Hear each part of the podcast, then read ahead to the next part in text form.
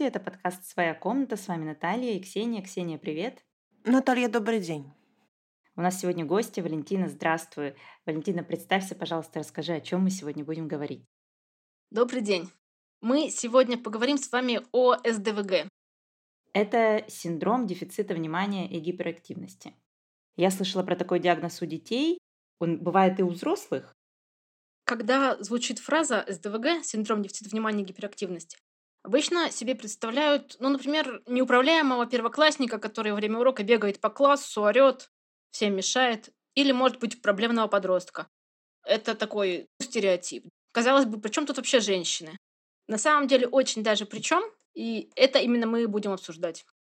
Угу. То есть э, такой диагноз ставят взрослым. А в России вообще есть такой диагноз? В России ставят детям. Для взрослых, скажем так, Считается, что когда ты становишься взрослой, твой диагноз испаряется. Но мы про это немножечко дальше поговорим с вами. На Западе, естественно, есть диагнозы для детей и для взрослых. Еще и наркотики бесплатно выдают. Я вас заинтересовала уже? Да, очень сильно. А расскажи, пожалуйста, в чем вообще заключается синдром СДВГ? СДВГ – это психическое поведенческое расстройство. Основные симптомы его это невнимательность, гиперактивность и импульсивность. Он обычно начинается в детском возрасте, но в современным данным может проявиться и позже. Из этих симптомов вытекает целый букет проблем, которые, по сути, и являются диагностическими критериями. Это люди совершают ошибки по невнимательности, сложно фокусироваться на темах разговора, задачах, рабочих, нерабочих. Сложно доводить дела до конца, сложно что-либо вообще организовывать, часто теряют предметы, забывчивость, проблемы со сном. В общем, целая куча совершенно прекрасных симптомов, просто обзавидуешься. Сложно регулировать эмоции, сложно дается общение, низкая успеваемость, сложности в работе, нарушены исполнительные функции, ну, то есть, по сути, способность эффективно руководить собой. Ученые выяснили, почему это случается. Это какое-то неврологическое расстройство, не знаю, головой об стену, повреждение мозга, травма в родах. Что вообще, откуда это пошло? Как это происходит? Как это устроено? Это неврологическое расстройство. То есть изначально мозг сформирован иначе, поэтому СДВГ относится к нейроотличиям. Такими рождаются. Зачастую это обусловлено генетически. Хотя есть и более редкие причины, типа осложнений в родах. А почему мозг работает иначе? Смотрите, есть такой нейротрансмиттер, дофамин.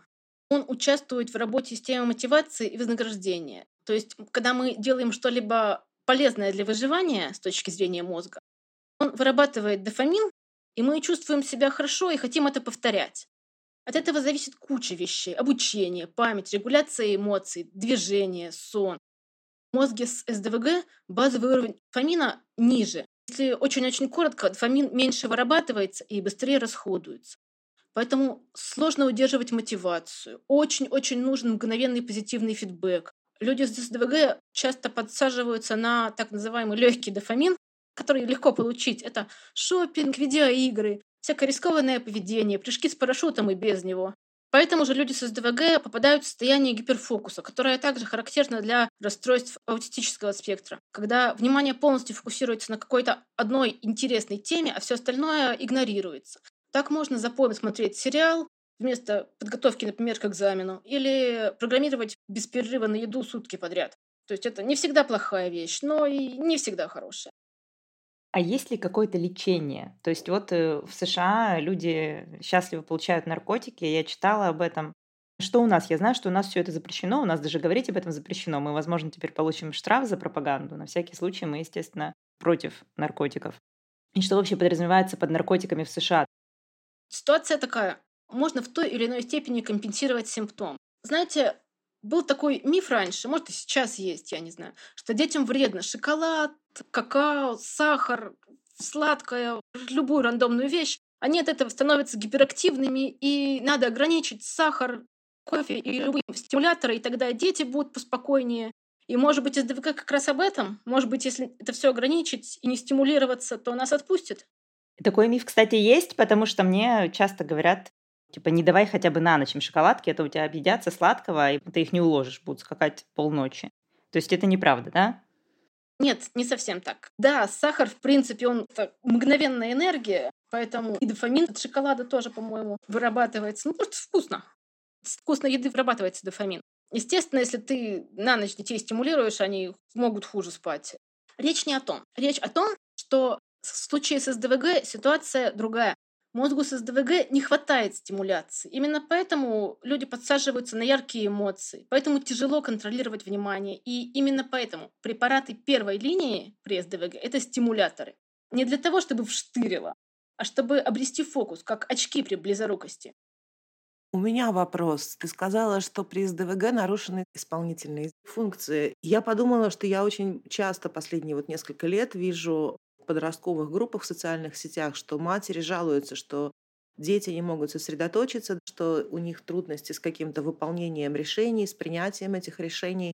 И все обвиняют в этом там компьютерные игры, все дела, особенно у мальчиков. А у девочек просто говорят, ну, она просто ленивая, она просто какая-то там не такая, неправильная, не хватает мотивации. А теперь я думаю, может быть, это все из ДВГ? Отчасти, безусловно, может быть. Точных данных о распространенности СДВГ нет, оценки колеблются от 1-2% до 25-30%. CDC, те самые Центры по контролю и профилактике заболеваний США, говорят о 9,4%. И ими же отмечается, что у мальчиков диагностируют СДВГ с большей вероятностью. У 64% детей с СДВГ есть также психические, эмоциональные или поведенческие расстройства. Я просто, знаешь, что подумала, что, допустим, чаще всего из ДВГ, вот Валентина в самом начале сказала, да, что это мальчик, который не может усидеть на месте. Я такое видела неоднократно. Но получается, что есть же и второй тип, да? Это просто невозможность сконцентрироваться, невозможность сосредоточиться, ход в прокрастинацию. И вот это как раз чаще будет у девочек, потому что им запрещают прыгать, да, им запрещают бегать, как бы, естественно, это куда-то уходят другие формы. Мы их ругаем, а может быть, им надо помогать, а не ругать, да, то есть они бы и рады сосредоточиться, но они физически не могут. Слушай, да, абсолютно всем надо помогать, а не ругать. Доступна ли информация об СДВГ на русском языке? Хватает ли специалистов в России по СДВГ? Какие вообще специалисты должны это уметь диагностировать? Психологи, психиатры, психотерапевты? И знают ли врачи и психологи про этот синдром в наших широтах? Есть ли официальный диагноз для взрослых и назначают ли лечение off-label? Вот так много сразу вопросов, но, в общем-то, они все о том, как обстоят дела с диагностикой и лечением СДВГ у взрослых в России. Информация про СДВГ есть на русском, но она, как бы сказать, она не всегда свежая и актуальна. Несколько лет назад я впервые прочитала про СДВГ в Википедии и поняла, что у меня этого точно не может быть, потому что оно всегда проявляется в детском возрасте, а взрослым обычно пропадает или сглаживается. Спойлер, это не так. С осведомленностью врачей вообще все очень грустно. Специалисток мало. Их передают обычно по сарафанному радио. В группах взаимопомощи составляют списки по городам, списки разбирающихся в СДВГ психиатрок и неврологинь. Это довольно короткие списки. Вот смотрите, вы пришли на прием к психиатрке или к психотерапевтке и говорите, что-то мне жить тяжело. Обычно как-то так это и звучит, да, если коротко.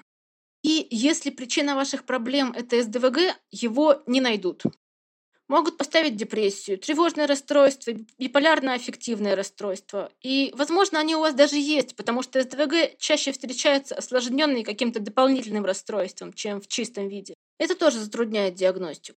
Вот еще другой вариант. Вы приходите и говорите, мне кажется, у меня СДВГ. А вас в ответ спрашивают, как вы в школе учились вообще? Нормально учились? Тогда у вас не может быть СДВГ. Все, до свидания. Еще вот хороший пример о чудесах диагностики пример из реальной жизни, реальная история. Совет от психолога. Попробовать пить побольше кофе и посмотреть, уменьшатся ли симптомы СДВГ. Если не уменьшится, скорее всего, не СДВГ. С одной стороны, тут, наверное, надо порадоваться, что психолог вообще в курсе, что такое СДВГ, и что при СДВГ помогают стимуляторы, но в целом история абсолютно дикая. Ну почему же? Подожди, в медицине есть такая штука экс она называется. Я помню эту фразу зачем-то из доктора Хауса это лечение ex юантибус означает, что предполагают, что есть какая-то болезнь, дают от нее лекарство, и если оно сработает, то да, мы угадали болезнь. Поздравляю, как бы доктор Хаус так и работал.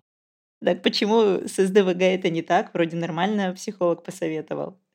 Кофе не лекарство от СДВГ. Если бы так было, Зачем нам препараты, да, зачем нам диагностика? Просто пьем кофе все, на всякий случай.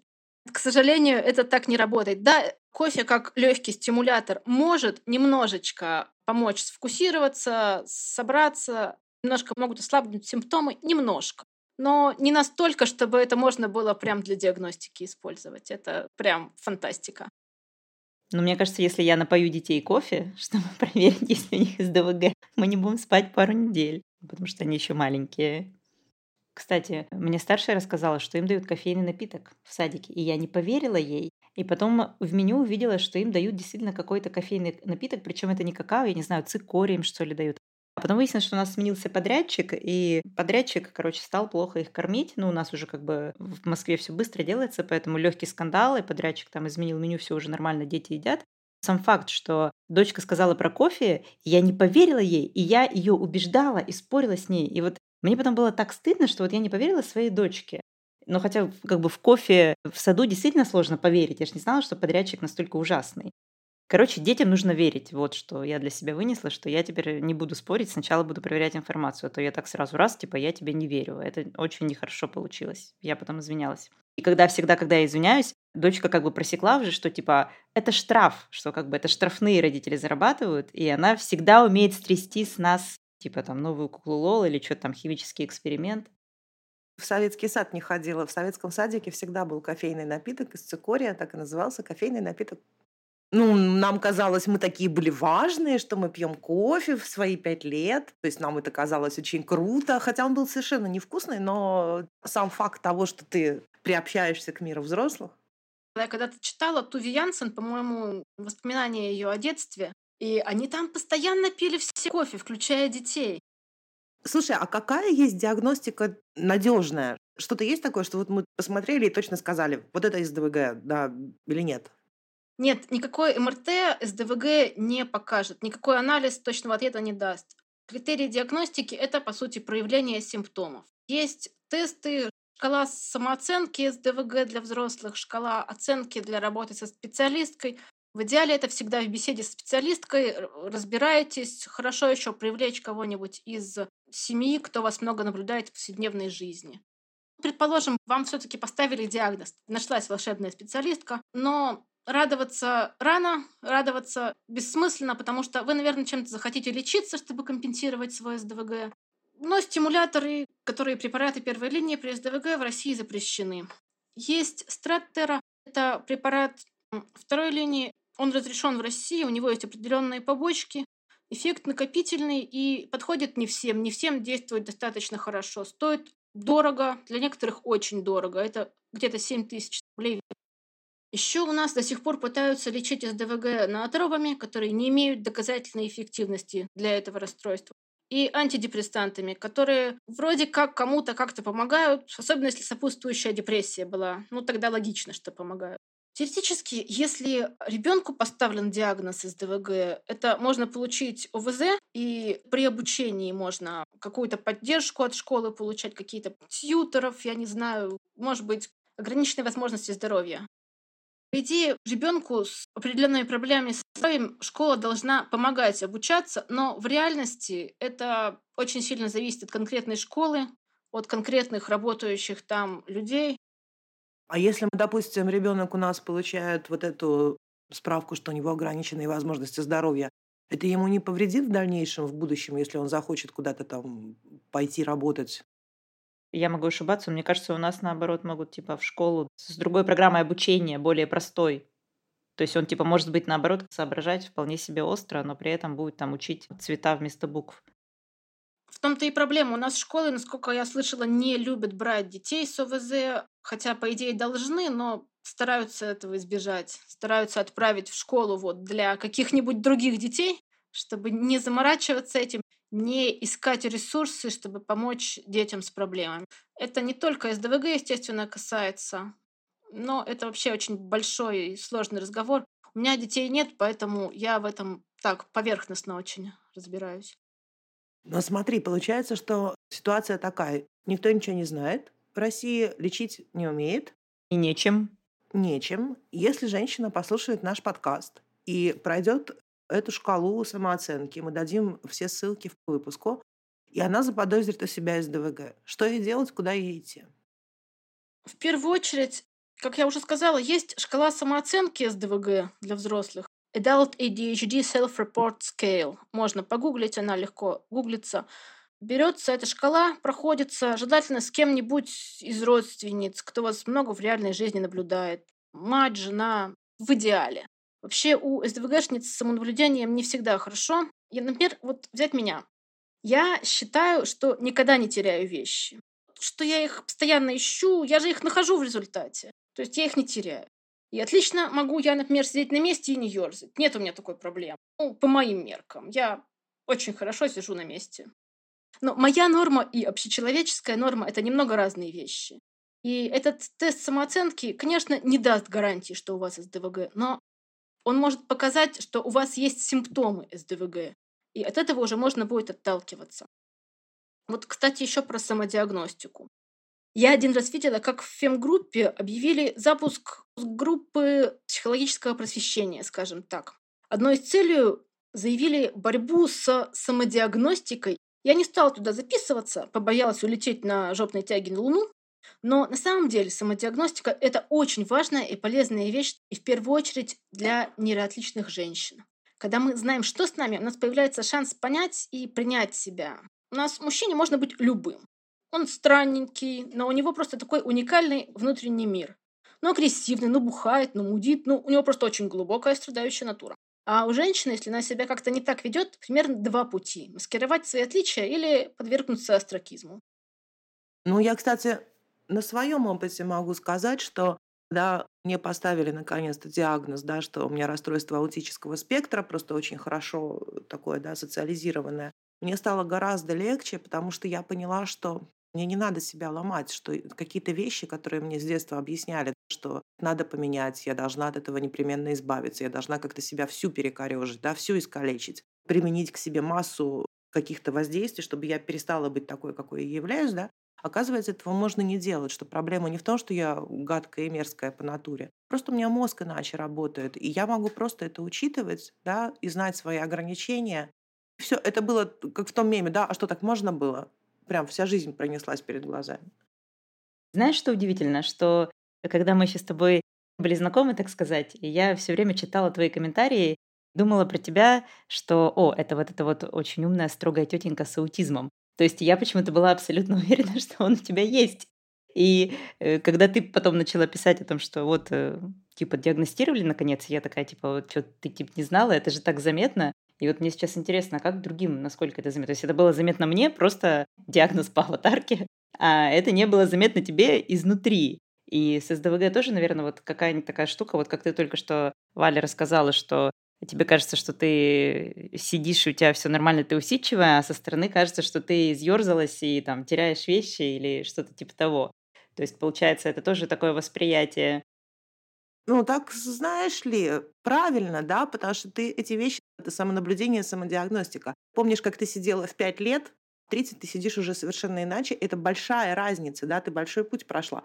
И по сравнению с тем, от чего ты начинала, да, и к чему ты пришла, ты реально считаешь, что ты сидишь спокойно. Там я очень социализирована, это правда. По сравнению с тем, что я была в пять лет, когда начинаю рассказывать, никто не может поверить, какая я была. Это правда. Но надо понимать, за счет чего все это достигает. Как вообще женщина может себе помочь, диагностировав у себя СДВГ, допустим?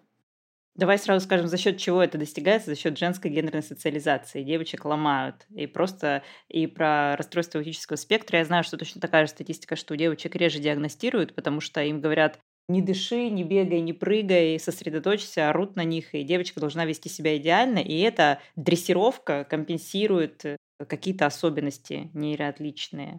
Давай теперь тогда, да, как женщине себе помочь, если она начала подозревать, допустим, не в 5 лет, а в 25? Как я уже упомянула, первое и, может быть, даже самое главное – это тихое информирование. Это самая дезинформация, которая идет рука об руку с самодиагностикой.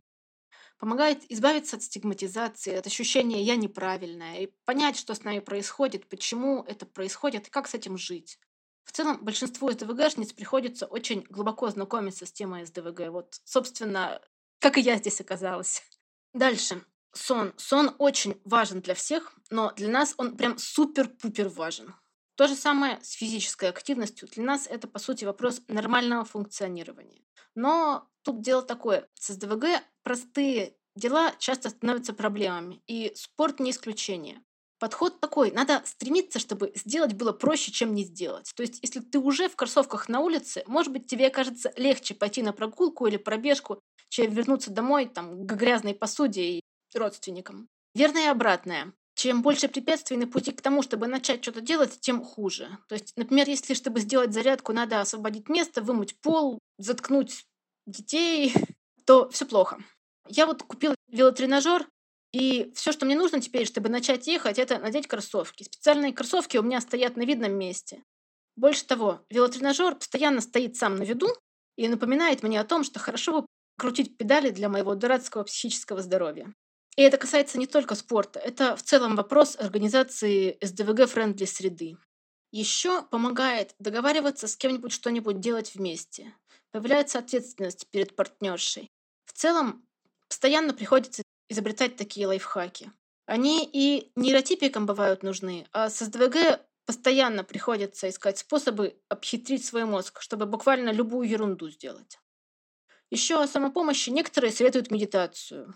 Я не осиливаю ее, но кому подходит, за тех я рада. Прогулки на природе в целом тоже полезны, тоже можно за медитацию считать. Есть средства организации времени, это расписание, таймеры, приложения, планеры, bullet journal, например.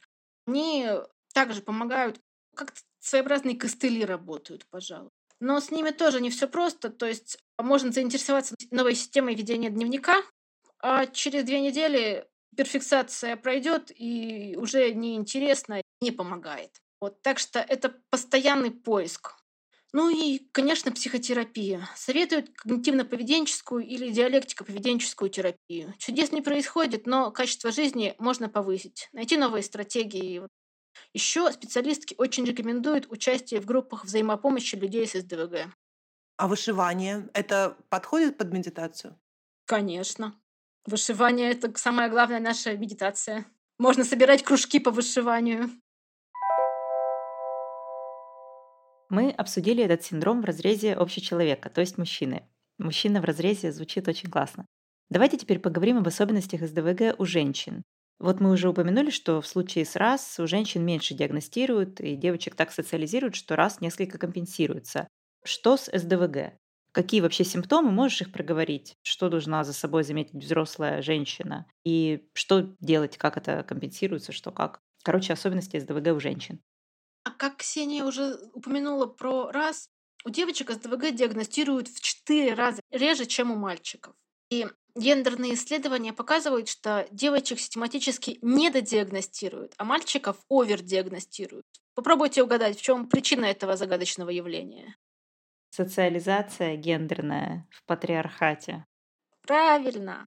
Дело в том, что в детстве у мальчиков и девочек СДВГ зачастую выглядит по-разному. Прежде всего, как Наталья уже, по-моему, говорила, есть преимущественно невнимательный, а есть преимущественно гиперактивный тип еще есть смешанный, но дело не в этом. Дело в том, что девочки чаще, чем мальчики, имеют преимущественно невнимательный тип. Он гораздо менее заметен, чем гиперактивный. И я не видела никаких исследований, которые бы раскрывали нам причину этого факта, но девочек, начиная еще с колыбели, чаще игнорируют, вынуждают учиться развлекать себя самостоятельно и убегать в собственные фантазии. На девочек давят, чтобы они были спокойными, аккуратными, ответственными, организованными. В результате девочки прилагают больше усилий в учебе и в социальной жизни. Девочки доставляют меньше проблем, чем мальчики, а если девочка не приносит проблем, зачем вообще ее вести к врачам? Ерунду какую-то выдумали, да? Девочек ругают и стыдят за агрессию и за излишнюю активность, тогда как мальчиков, наоборот, поощряют. В результате девочки направляют боль и гнев внутрь, привет селфхарм, обзаводят низкой самооценкой, тревожностью и депрессией. Но при этом, если взять девочку и мальчика с идентичными симптомами СДВГ, диагноз мальчику поставят с большей вероятностью, чем девочки. Девочки гораздо охотнее поставят, например, диагноз депрессии. Возможно, это потому, что женщину проще объявить сломанной и попробовать починить, чем признать, что ее мозг работает иначе, и она отличается от золотого стандарта. Так что дело не только в разных проявлениях симптомов, к сожалению. Получается, что в медицине соблюдаются те же самые предрассудки наверняка. То есть патриархат же системен, значит, и ученые, которые, например, изучают что угодно, они даже птиц изучают и верят, что самочки птиц тоже поют, а не только самцы. Ну вот СДВГ то же самое. В медицинских каких-то гайдах там есть какое-то разделение насчет того, что как это у мальчиков, как это у девочек проявляется, или вообще как это изучает наука, этот синдром? Ну, СДВГ, естественно, изначально изучали у людей без менструации, также известных как мальчики и мужчины. Физиологически СДВГ у женщин отличается тем, что присутствуют циклические колебания гормонов. А изучать ситуацию который влияет переменный уровень гормонов, естественно, сложно. По-моему, даже крыс самок просто выбрасывают на помойку, умерщвляют. Сложно, видите ли, исследовать вот этот вот особый женский гормональный фон. Что с СДВГ? Уровень эстрогена коррелирует с уровнем дофамина, и выраженность симптомов СДВГ меняется в течение менструального цикла, а также с беременностью, с кормлением и менопаузой. И поразительный факт в том, что врачи зачастую про это вообще не знают. Причем не только наши врачи, которые вообще про СДВГ могут не знать, а даже на Западе. Было недавно исследование, там рассматривали 209 женщин с подтвержденным СДВГ. И в этой выборке послеродовая депрессия была у 58% против 19% по населению в целом а предменструальное дисфорическое расстройство у 45% против 29% в среднем. Также в период менопаузы у женщин с СДВГ статистически втрое возрастает тревожность, депрессия и соматические жалобы. При всем при этом на приеме у врача женщины с СДВГ преуменьшают свои проблемы, а мужчины, наоборот, преувеличивают. В итоге что получается? Женщины чаще прибегают к самодиагностике, ну потому что женщины в целом умные, а еще потому что у них выбора нет. Кто их еще диагностировать-то будет?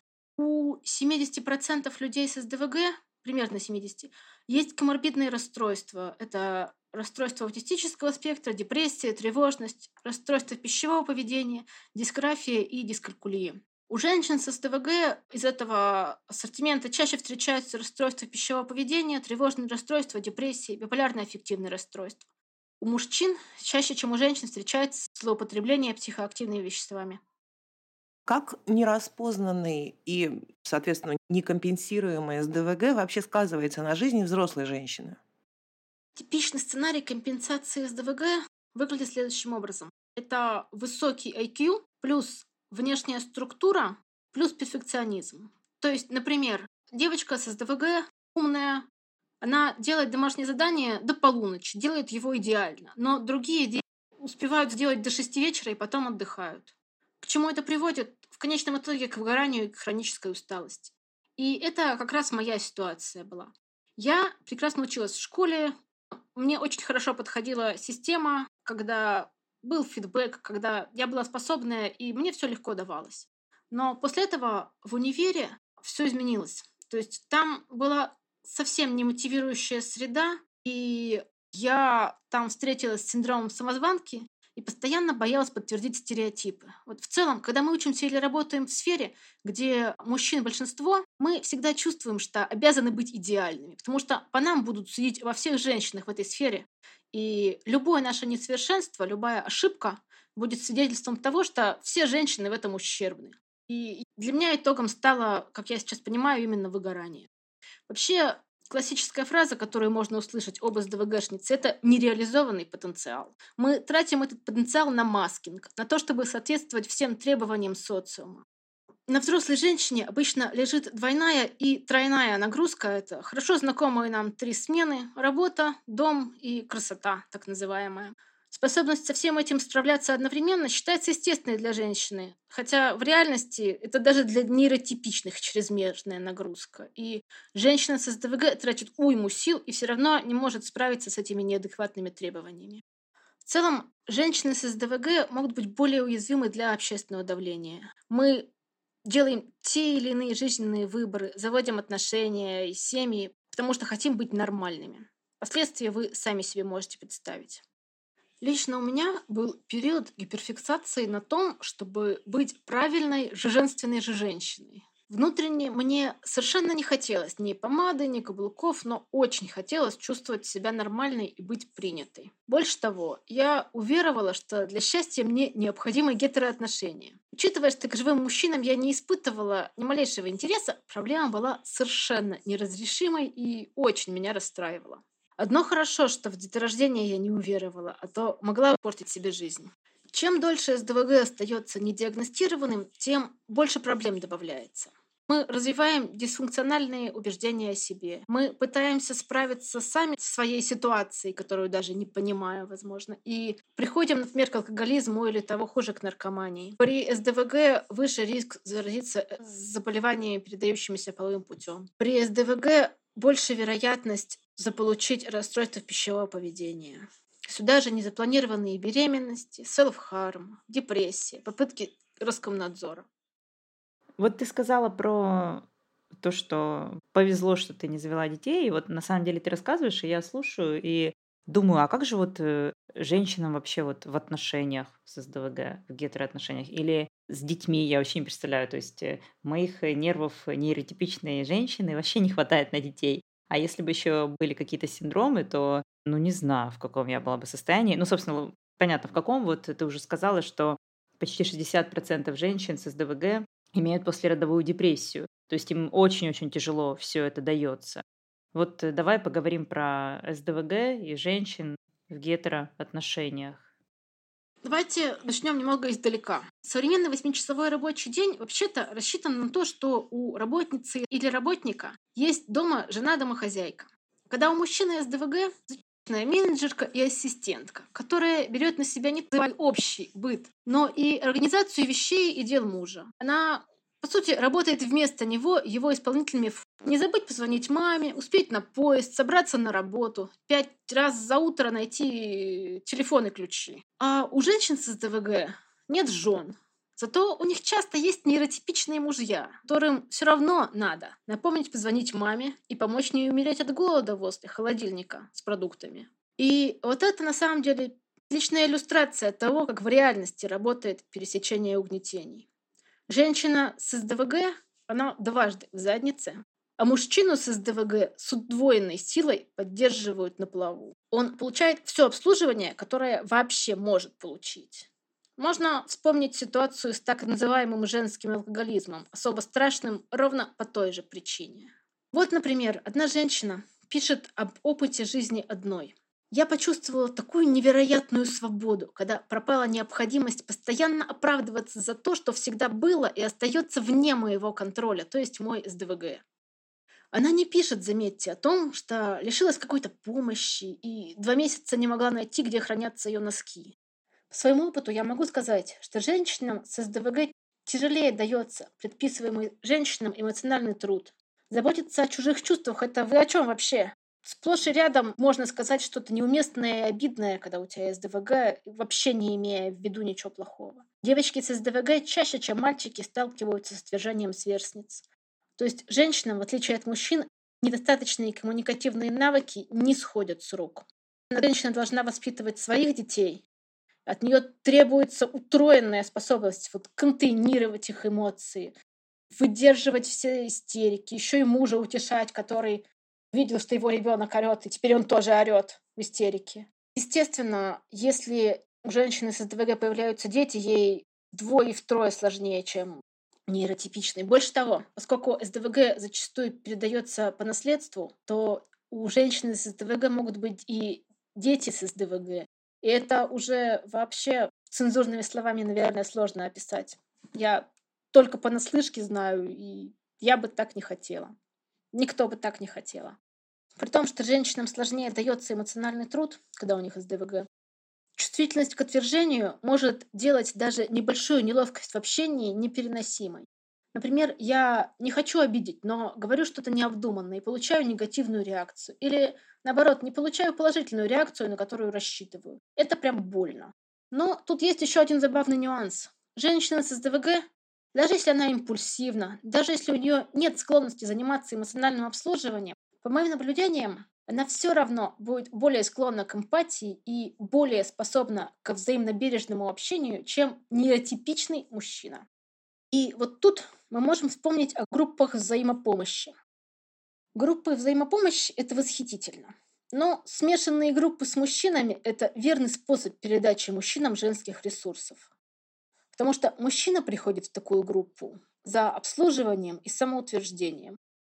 В идеале группа для женщин с СДВГ должна совмещать цели взаимопомощи и роста феминистского самосознания.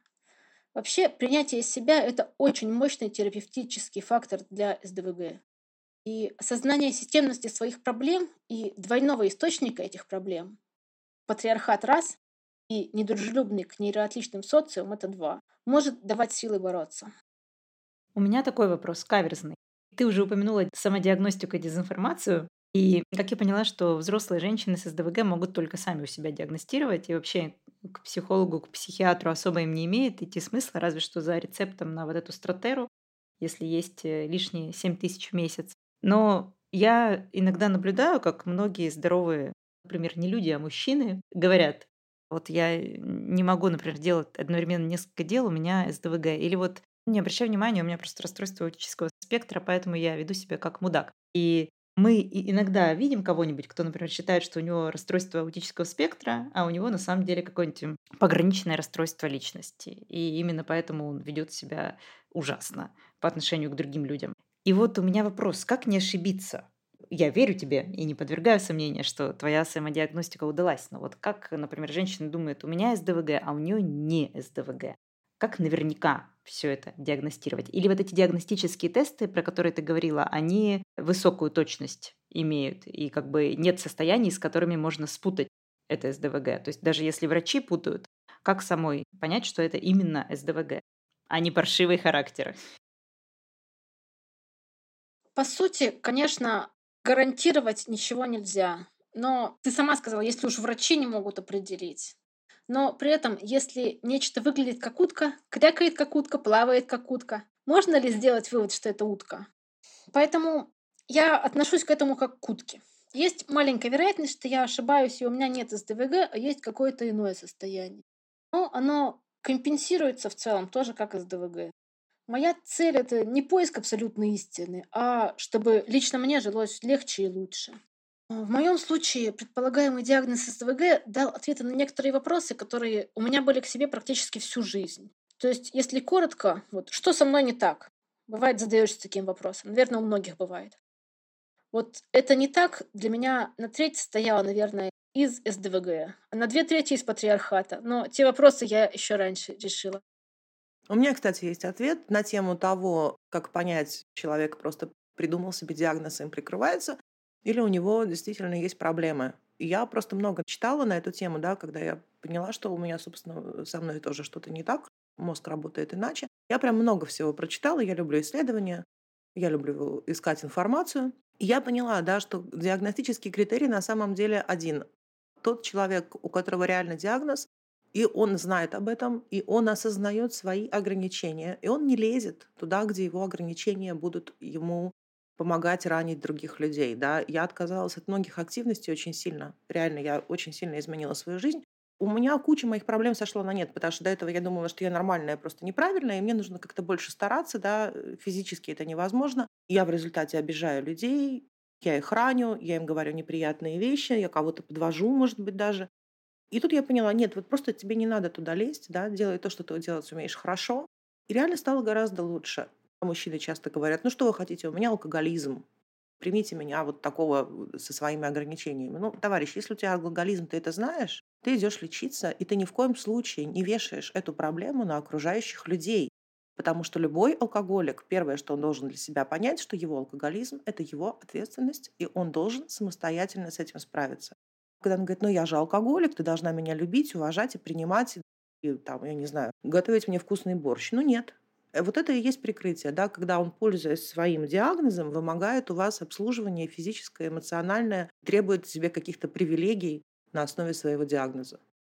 Ну вот у меня дочери. Одна из них уже более-менее начала быть вменяемой, а вторая еще ёбит вот примерно как твои коты. И как мне не упустить Например, вдруг у них есть СДВГ. Мы как-то еще в год со старшей приходили к доктору, и она За целый час э, доктор, который, кстати, известный очень доктор, в общем, он сам весь извелся и сказал, ну, слушайте, это у вас э, кандидатка на СДВГ явная.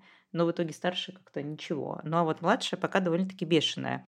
И как по детям маленьким можно понять, что можно у них заподозрить СДВГ? Может быть, ты что-то расскажешь из своего детства? Вот как в школе, какие были особенности, сложности, как там в саду? Я ненавидела мальчиков уже в саду. И видишь, у меня теперь есть Ротфемский подкаст. Мне не хватало пазла, но вот э, Ротфем-теория помогла мне осознать, почему я их ненавидела, что с СДВГ у детишечек. По своему опыту я почти ничего не могу рассказать, потому что, как я уже говорила, я когда прочитала, что СДВГ обязательно проявляется в детстве, потом наоборот компенсируется и становится менее заметен, я в тот момент подумала, что у меня этого точно не может быть. То есть у меня в детстве почти не было проявлений. У, у девочек он в целом менее заметен.